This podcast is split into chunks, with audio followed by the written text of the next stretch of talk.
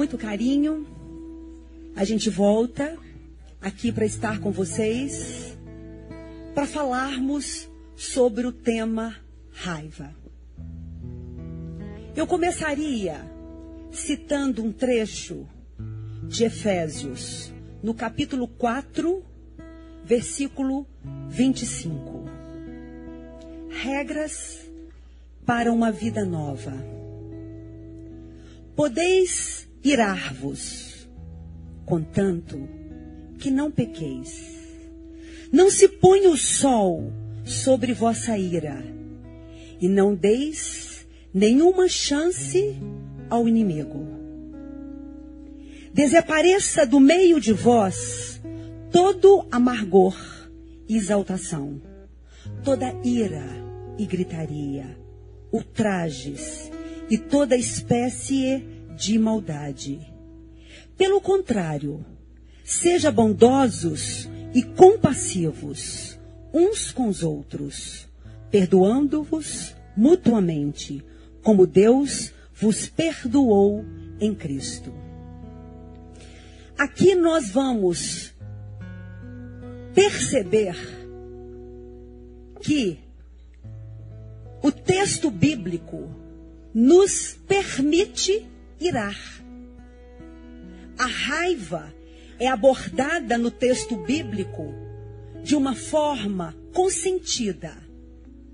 Até porque também, tendo muitos textos mostrando a presença deste sentimento que é do ser humano, que é a raiva, o furor, a ira, ela faz parte da dimensão humana.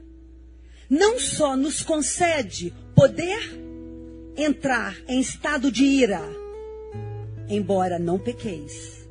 Como também nós vimos em muitos outros textos, que mesmo Jesus, cheio de divindade, também vivencia muitos momentos em que ele entra em ira. Ele entra em ira quando lá os mercadores fazem na praça pública o mercado em momentos de oração. Quando os mercadores exploram os peregrinos. Jesus entra em ira quando os discípulos proíbem que os pais chegassem com suas crianças para que ele as abençoasse. Jesus entra em ira quando também ele percebe que um deficiente físico em suas mãos, balho, e no entanto depois, esse milagre é debochado e desacreditado. Jesus, na sua dimensão divina humana, entrou em ira. E você? Como que é a sua relação com a ira? O que você pensa sobre a raiva? Como você se relaciona com a raiva? Você normalmente atua na raiva. Você concede a você o direito à raiva. Você proíbe ao outro o direito à raiva. Ou melhor, como você acomoda a raiva na sua vida? Você libera? Você reprime? Você canaliza de uma forma destrutiva e ou construtiva. É muito importante que, em primeiro lugar, nós pensemos que a raiva está entre as emoções mais básicas, fundamentais do ser humano.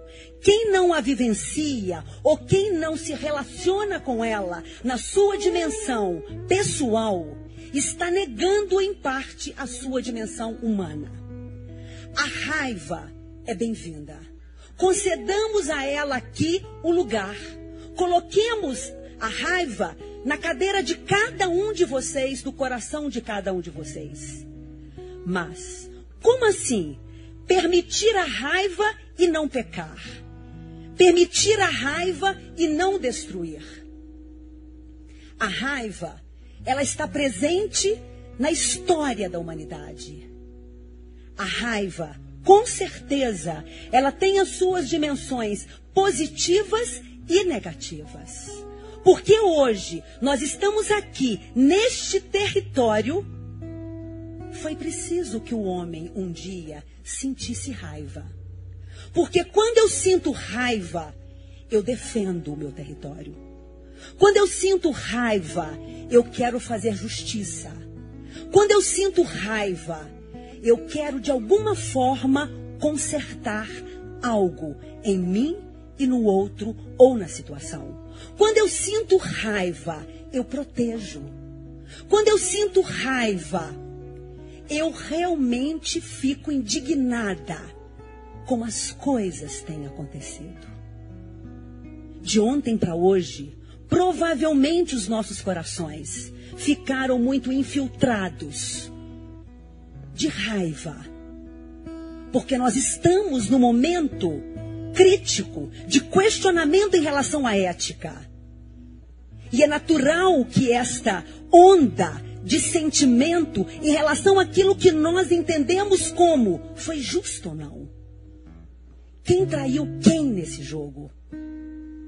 Quem faltou com quem? E aí nós vamos entendendo que na medida em que nós vamos pensando assim, a raiva está para nós, em nós. Mas Dependendo de como eu também me relaciono com ela, ela pode estar contra nós. Porque ela é rápida. Ela instiga a violência. Ela nos rouba a paz. Ela nos tira o equilíbrio. Ela desorienta o nosso pensamento. Ela arruina muitos lares, muitos relacionamentos ela devasta muitas almas. E ela leva muitas pessoas a verdadeiros ataques cardíacos. Nesse caso, a raiva é indiscutivelmente, se não bem canalizada, um fator de risco e principalmente um risco cardíaco comprovadamente. É muito importante, psicologicamente, que nós pensemos que a raiva, como sentimento, é um sentimento de desconforto intenso. E esse desconforto, ele vem frente a uma provocação. Uma provocação que o ser interpreta no sentido de no sentido de frente a uma ofensa, frente a uma não correspondência, frente a uma desagregação, enfim, percebida como real e ou imaginária. A raiva não necessariamente ela provoca o coração, ela vem ao coração através de um fato real. Muitas vezes depende muito de como eu penso. E a raiva, ela tem três elementos fundamentais. Quando eu falo que o curso dela tem três elementos fundamentais, eu já quero começar a dar a vocês uma primeira ideia.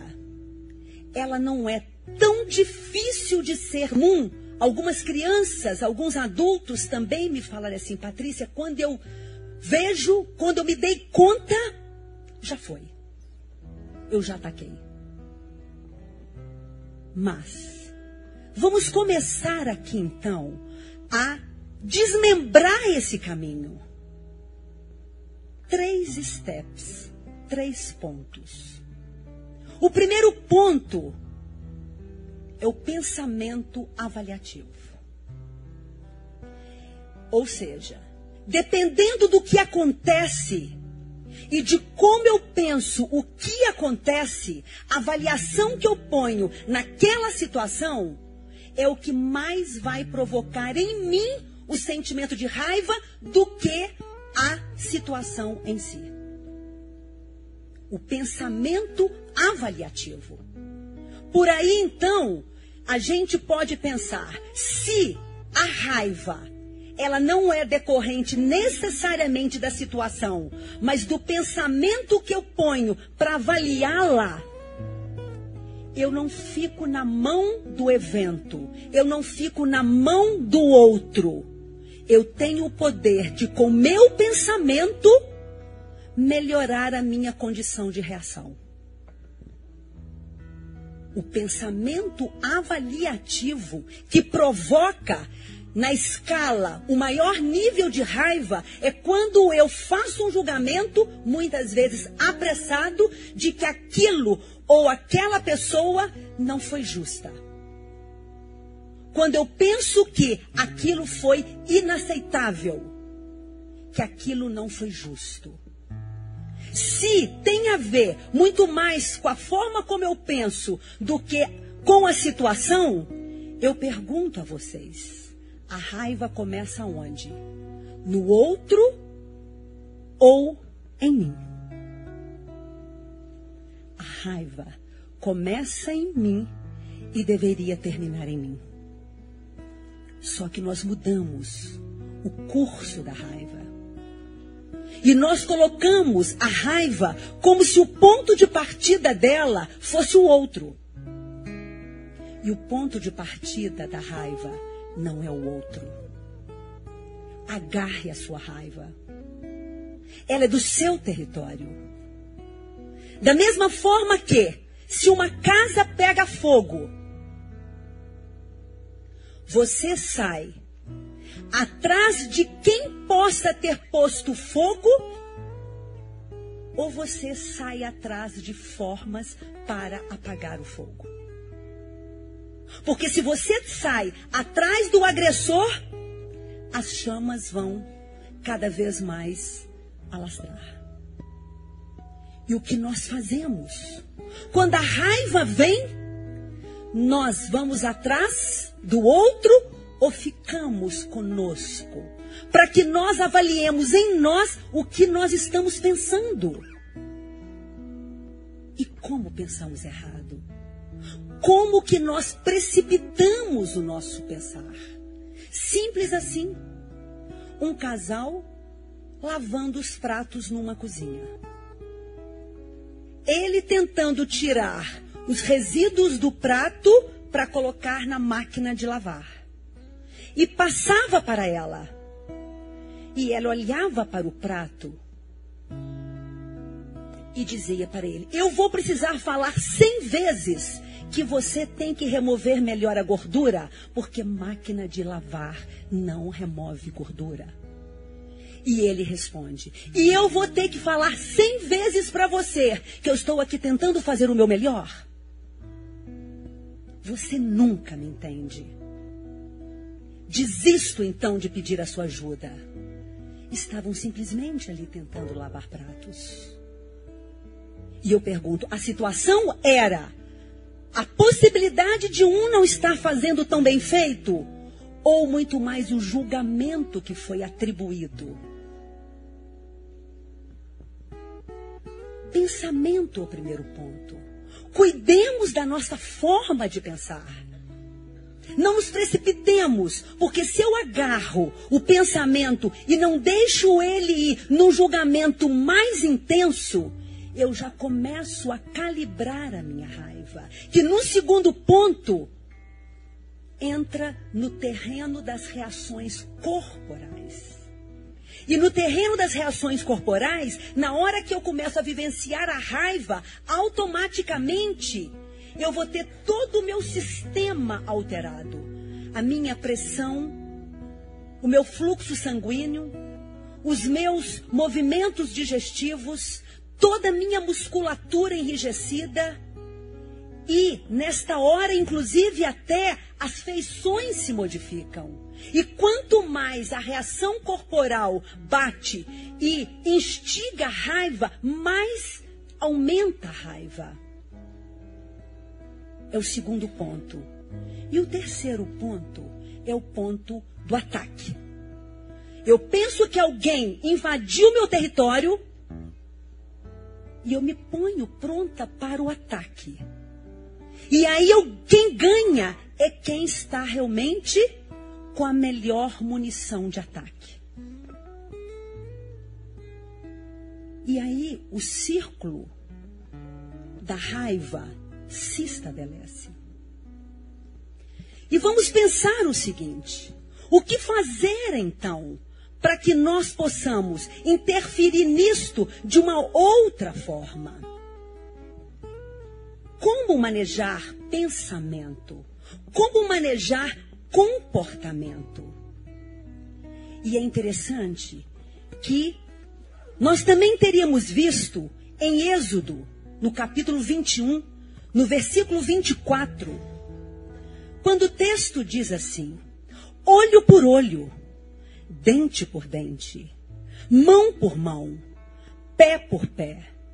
Assim Deus revelou a Moisés algumas leis a respeito da violência naquela época.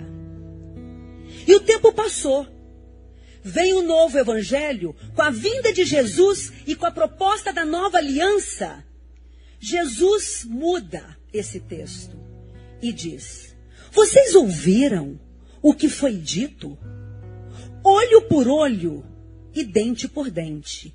Eu, porém, lhes digo: Não se vinguem dos que lhes fazem mal. Se alguém lhe der um tapa na cara, vire o outro para ele bater também. E a gente fica pensando: somos capazes de, quando somos atingidos, dar a outra face? Isso é bom ou isso é ruim? O mundo ocidental instiga o quê? Menino, não traga desaforo para casa. Se você não se resolver com seu colega, você vai se vir comigo. Ou eu não quero um menino bobo.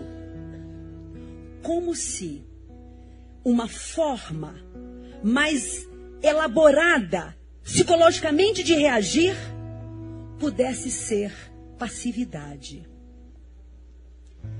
E as pessoas esquecem que entre passividade e atividade existe também a gentileza. Entre o emocional e o racional exige existe uma escolha emocional racional. Nós vamos falar também, por exemplo, da inteligência emocional. Na inteligência emocional, nós temos cinco pilares. O primeiro pilar é a pessoa se conhecer. A pessoa investir em autodesenvolvimento. O segundo pilar, ela não só se conhece no campo das emoções, como ela também se gerencia. Conhecer as emoções eu atribuir a cada minha emoção, eu poder dizer, eu estou triste, eu estou alegre, eu estou com raiva, eu estou com medo, eu estou com ansiedade, enfim, gerenciar é eu escolher a emoção para cada contexto de vida. E poder também dar a cada contexto a intensidade proporcional a cada situação correspondida com a emoção. Então, primeiro, eu me conheço. Segundo, eu me gerencio. Terceiro, eu me motivo. Eu consigo ter uma voz interna para além da voz de Deus para quem crê. Eu desenvolvo uma voz interna inteligentemente a meu favor. Para aquilo que é a minha meta. Qual que é a minha meta? Se a minha meta é me divertir na festa, mas e se entrar, por exemplo, o ex da minha namorada? E se ele me olhar de um jeito que me provoque? Eu abandono a minha meta e entro na provocação dele. E aí a minha motivação vai por água abaixo e eu não fixei a minha meta.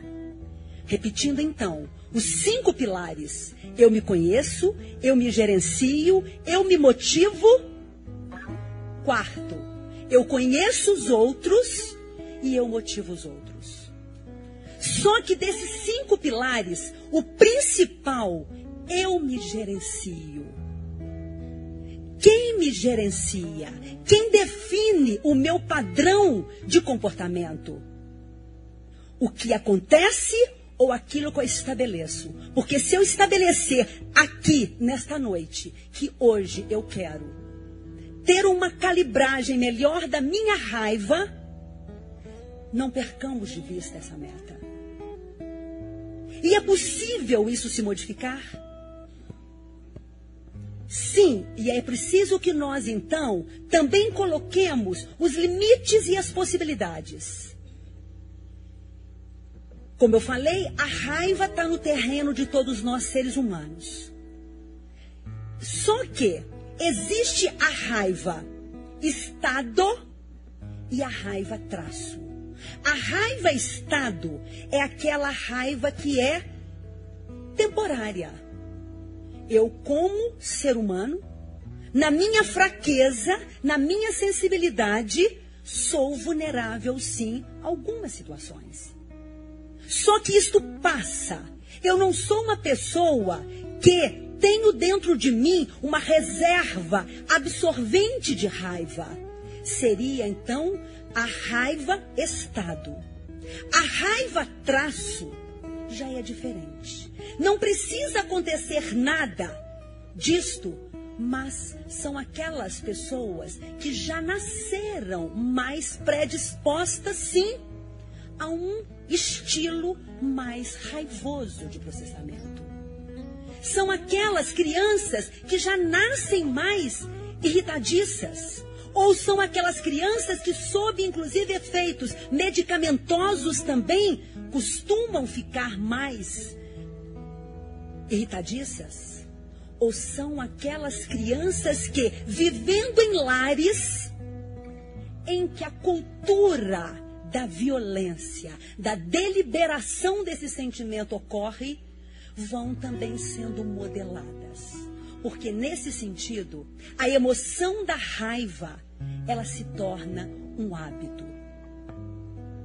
A emoção da raiva se torna inclusive um padrão. E é interessante que aqueles meninos que, quando eles apanham muito, apanham por palavras ou apanham por chinelos, né, entre outras coisas mais, a punição física, na hora que eles estão sofrendo aquela descarga de raiva de um pai sobre eles, eles dizem assim para eles: quando eu crescer, eu quero ser um pai diferente. E depois estão na caminhada de quererem ser um pai diferente. Mas antes de chegarem a pai, vai para o quintal brincar com a irmã. A irmã tropeça ou faz qualquer coisa lá que interfira na brincadeira, ele parte para cima da irmã. Ou depois, quando ele é pai, como um me disse, que saga é esta? Eu não queria ser esse pai e acabo repetindo exatamente como meu pai fazia comigo. Como eu mudo isto? E para dizer-lhes, as crianças não merecem esse ambiente. Muito mais do que separações interferindo na vida emocional das crianças, é a violência, é a falta de domínio dos pais sobre o seu padrão de raiva. Isto fica. Isso é trabalhoso. Tem meninos que depois são pais e conseguem assistir um né, no filme aí da cabana, em que ele se modifica, mas ele precisa depois realmente entender que aquele pai tinha um pai que tinha um pai que na sequência realmente reproduziu como ordem educacional o estilo altamente agressivo de educação. Que hoje, gente, não tem espaço. Porque dói muito mais em quem bate do que em quem apanha. Ainda em quem apanha também, doa muito. E interessante que olho por olho, dente por dente, se assim a gente continuar pensando, vamos ter, se já não estamos tendo, toda uma geração, como Gandhi falou, se olho por olho, dente por dente, a humanidade vai terminar cega. Abramos os nossos olhos aqui agora. Decretemos que nós não queremos mais esse padrão. Chega de guerra. Que nós então semeemos a paz. Se a raiva começa em nós e termina em nós, significa que dentro de nós tem a semente da raiva, mas pode ter a semente da compaixão pode ter a semente da misericórdia, pode ter a semente da brandura. E nós queremos reforçar qual das jardinagens? Preparando essa palestra para vocês, eu me lembrei muito, porque no que a gente começou a ver aí a raiva, e no que a gente viu que a raiva tem uma parte até positiva, tem inclusive até né, um princípio militar que diz que aquelas nações, aquelas populações que levantaram inclusive bandeiras, né, e guerrearam em seu próprio território, se tornaram os melhores guerreiros. Uma lição memorável disto, né, é o Vietnã. E aí depois eu fiquei lembrando, aonde está essa guerra? Está dentro do meu coração? Está no Senado? está na minha casa. E preparando essa palestra, eu me lembrei muito, eu menina, um dos livros que eu mais gostava, devo ter lido várias vezes, era O Menino do Dedo Verde. O Menino do Dedo Verde, quem é da minha época e da minha geração, na época era um livro, né? ele era filho de um empresário, dono de grandes empresas de armamentos. E quanto mais guerra existia, mas o pai ficava feliz. E o menino não entendia por que o pai ficava feliz quando a guerra era decretada. Até um dia em que ele tem um sonho. E aí esse sonho é de que ele chegou lá no dia seguinte, antes de decretar a guerra, e mudou tudo. E ele foi com o dedo dele. Em cada um dos armamentos, em cada uma daquelas caixas, de tal forma que quando a guerra foi decretada, eles ficaram boquiabertos. Porque dos armamentos saíram flores. E agora a gente está falando de raiva. A raiva, como eu disse, ela aniquila relacionamento. Nós temos tido, por incrível que pareça, século atual, 2017, um número muito grande de mulheres espancadas, um, um número muito grande de crianças violentadas. Mas, dizer-lhes, o que, que tem por trás, inclusive, destas pessoas? Vimos que tem a raiva Estado, tem a raiva traço. E dentro da raiva traço, nós temos o temperamento raivoso e nós temos a reação raivosa.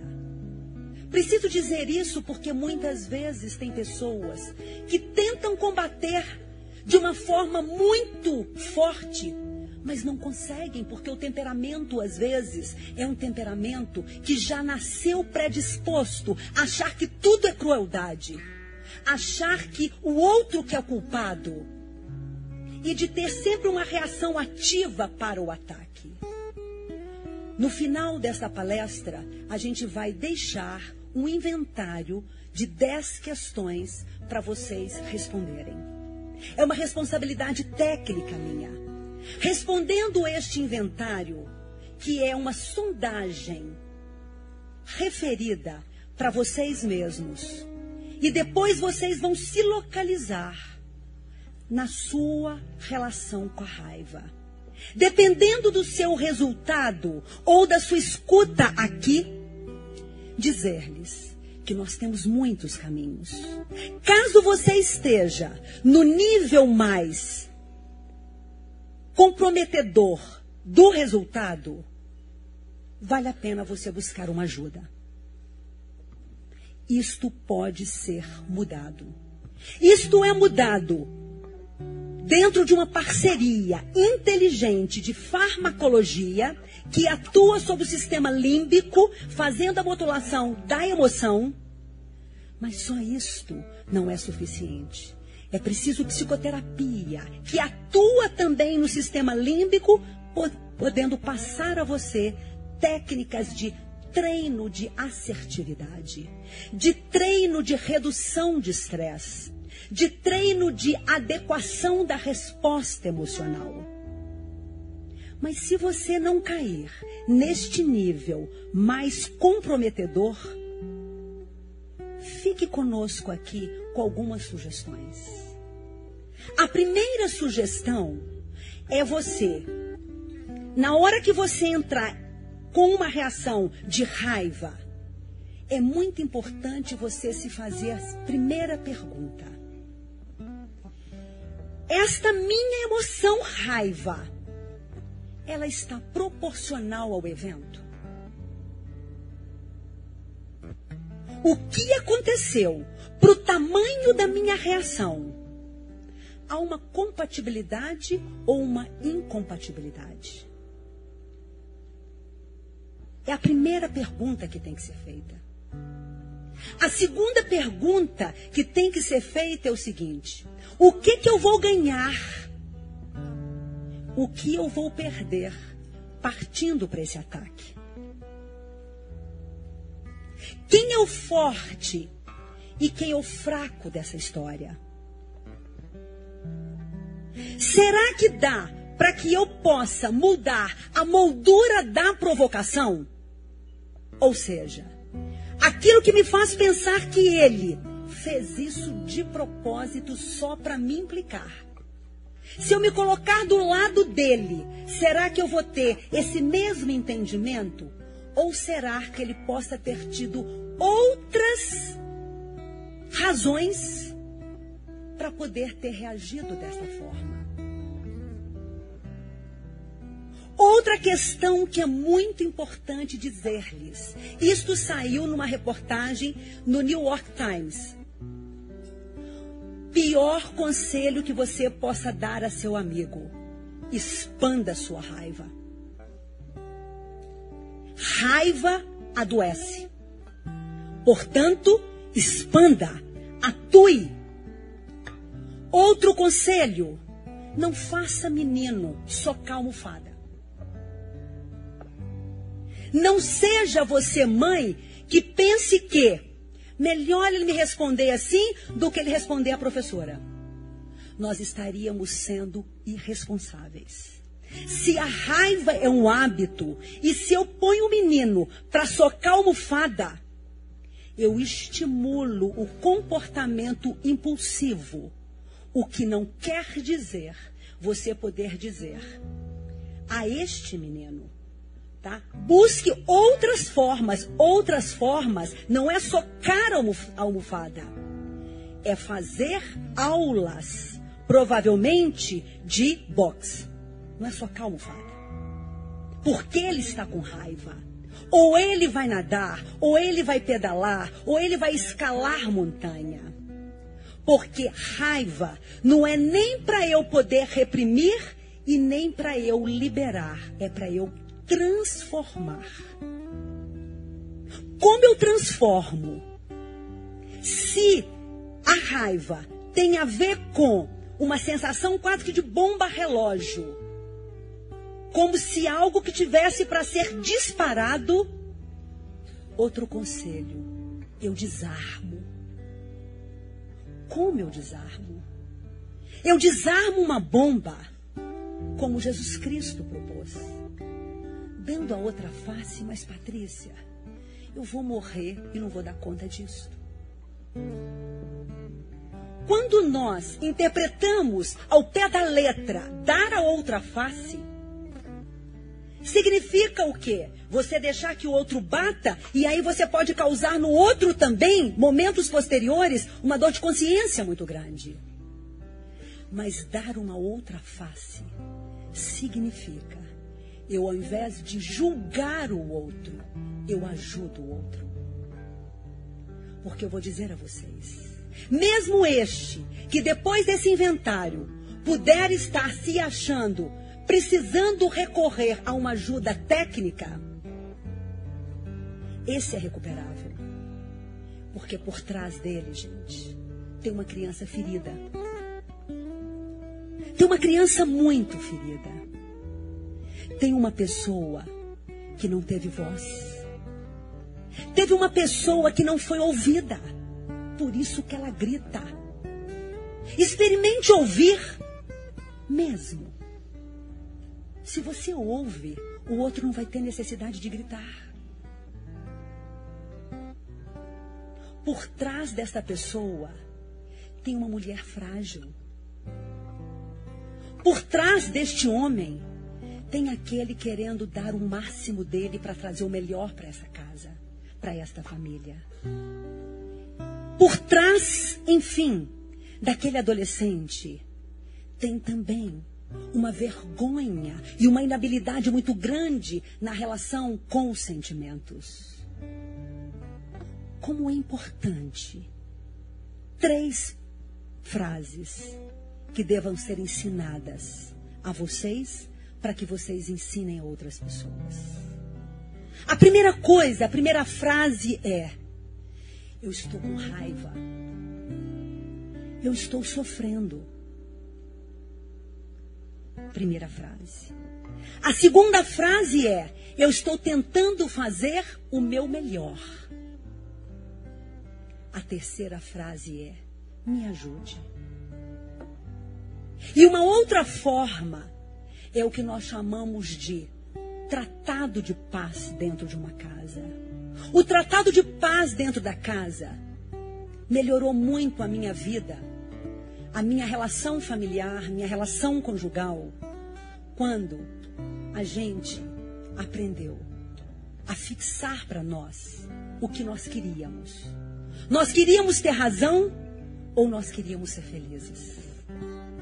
Se nós queremos ser felizes, porque a vida é curta, é rápida, é muito mais rápida do que a velocidade da raiva, a gente pode também aprender que sob o estado de raiva, diferentemente como a minha avó me ensinou, não vá dormir, minha filha, obrigada. E eu achei que aquele conselho dela é para que eu pudesse, então, até que tudo se resolvesse, ficar conversando. Só que eu estava ainda com muita raiva. E ele com muita raiva. E qual que era a consequência de raiva com raiva? Explosão. Só que a minha avó, ela não teve tempo de me explicar. Não vai dormir com raiva, que é o que nós vimos nesse texto aqui. Não se põe o sol sobre sua ira. Ou no salmo também. Irai-vos e não pequeis. Consultai no travesseiro o coração e sossegai. Dizer para ele o seguinte: eu estou com raiva de você. Você está com raiva de mim. Mas nós não temos que resolver agora. Nós não estamos em condição de resolvermos agora. Porque a raiva, ela desequilibra o pensar. A nossa margem de definir, interferir, significar, refletir, cai consideravelmente. A margem de distorção sob efeito da raiva é quase que a mesma sob efeito de um doping. Sob raiva, não se deve conversar a respeito. Espera o sol do dia seguinte. E conselho, contar até 10. O menino falou assim, Patrícia, se eu conto até 10 não adianta nada. Então tá, volte lá. Respire 20 vezes. Estou respirando 20 vezes. Até porque a respiração, a meditação, o relaxamento, são técnicas poderosíssimas. Mas o melhor é esperar no mínimo 24 horas. Mas não significa que nós devamos então dormir com raiva. Nós podemos dizer assim: estou com raiva, você com raiva, nós dois não estamos dando conta de nós nos entendermos aqui, marido, mulher, namorado, namorada, pai, filho, ou colegas de trabalho, entre outras relações. Mas nós podemos dar esse tempo. E se alguém te cobrar, você pode dizer: aprendi lá na Sexta Santa. Porque está sujeito ele a falar assim, né? Quando você vira as costas e não quer conversar, aumenta mais ainda a minha raiva. Mas não é sair não falar nada. É sair e falar, olha, eu não estou conversando agora, porque eu aprendi que não é a melhor forma de resolução. Mas eu vou considerar o que você está me dizendo, o que aconteceu. Vamos marcar um encontro de resolução. Melhor que seja um encontro a partir de sexta-noite. A margem do tratado de paz é muito maior. Cartas também. Cartas a você mesma, a você mesmo. Perdoando-se. Ou carta ao outro, perdoando o outro. Achei muito lindo. Um casal, ele para um lado, a esposa e os filhos para o outro lado. O diálogo já ia, já tinha ido pelo ralo afora. E ela me dizia, Patrícia, não sei mais o que fazer. E ele me disse, vou deixar a minha família. E aí, com ela, a gente decidiu que ela então abriria mão de ter razão e que chegaria para ele. Ao invés de julgá-lo, ela iria ajudá-lo. E foi muito lindo quando ela então me disse que chegou perto dele e disse assim: Tem muito tempo que nós estamos nos perdendo. Tem muito tempo que nós estamos nos desencontrando. Não sei mais o que é seu nisto, o que é meu nisto. Só sei que não quero viver assim. Só sei que eu preciso me desculpar com você pela falta de compreensão em relação a como lidar com essa sua raiva. Porque essa sua raiva fez com que eu me embrutecesse. Eu tendo me embrutecido, eu te julguei e provavelmente falei muito de você para os nossos filhos. Mas eu estou aqui para você poder realmente contar comigo. Eu estou aqui. E naquela noite, depois que ela então teria dito isto, ela falou que aquele homem chorou demasiadamente. E como eu disse para vocês, quando Jesus em alguns textos fala, sedes como as crianças, sedes como crianças, não significa que nós sejamos infantis como as crianças no toma lá da cá. Porque quem faz o toma lá da cá é criança. Dente por dente é criança. Se a gente for para um recreio de uma criança, a gente vai perceber que um pisa, o outro pisa. Se nós estamos usando o olho por olho, o toma lá da cá, nós estamos ainda muito infantis. É um padrão de descarga muito pouco elaborado. Quando Jesus então fala, sede como as crianças, é na pureza e não na involução desse comportamento. Quando também vimos nos textos, sede perfeitos como o Pai. E Ele sabe da nossa limitação como seres humanos. Ele quer que nós sejamos maduros. É no sentido de maduros. E vou dizer a vocês: não tem nada, nada que não seja curado pela semente do amor, pela semente da compreensão, pela semente da suspensão do julgamento, pela semente de você poder dar ao outro o direito de começar de novo. Eu costumo dizer o seguinte: o perdão, como aqui eu já fiz uma sexta-feira santa de perdão, o perdão não é para nós, seres humanos, porque o perdão não é natural. O perdão é sobrenatural. O perdão é sobrenatural. E se eu tenho a compreensão que por trás daquele comportamento de ataque tem um homem ferido, vamos lá atrás deste homem ferido.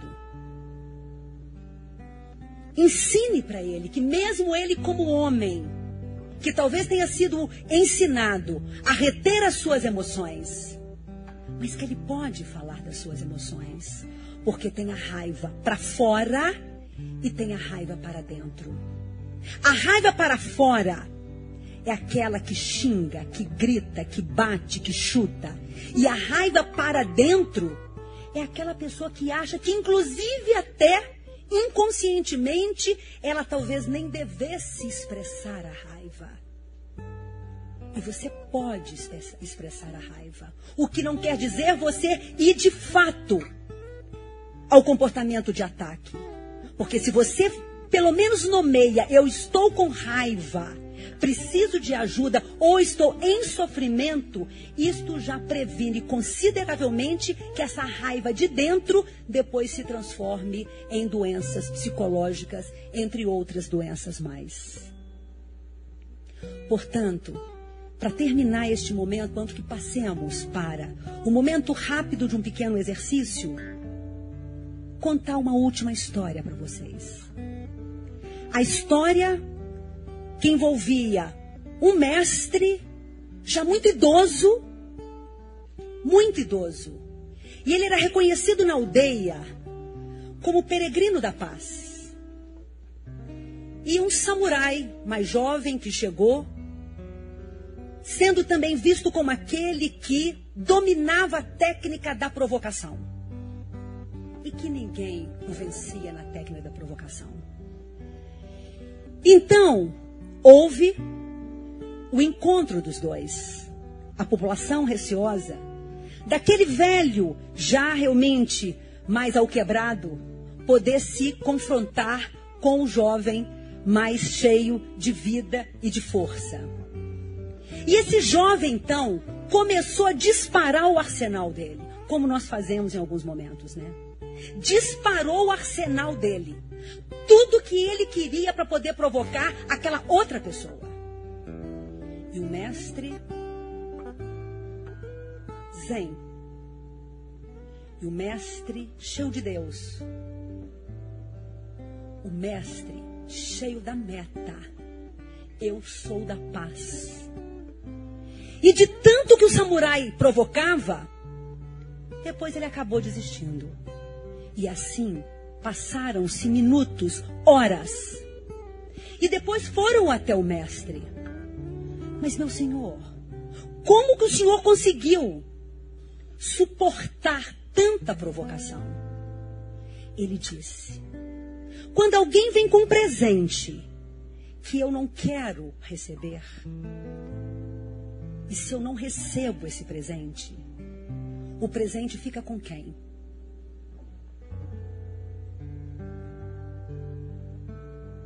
Eu não vou receber esse presente.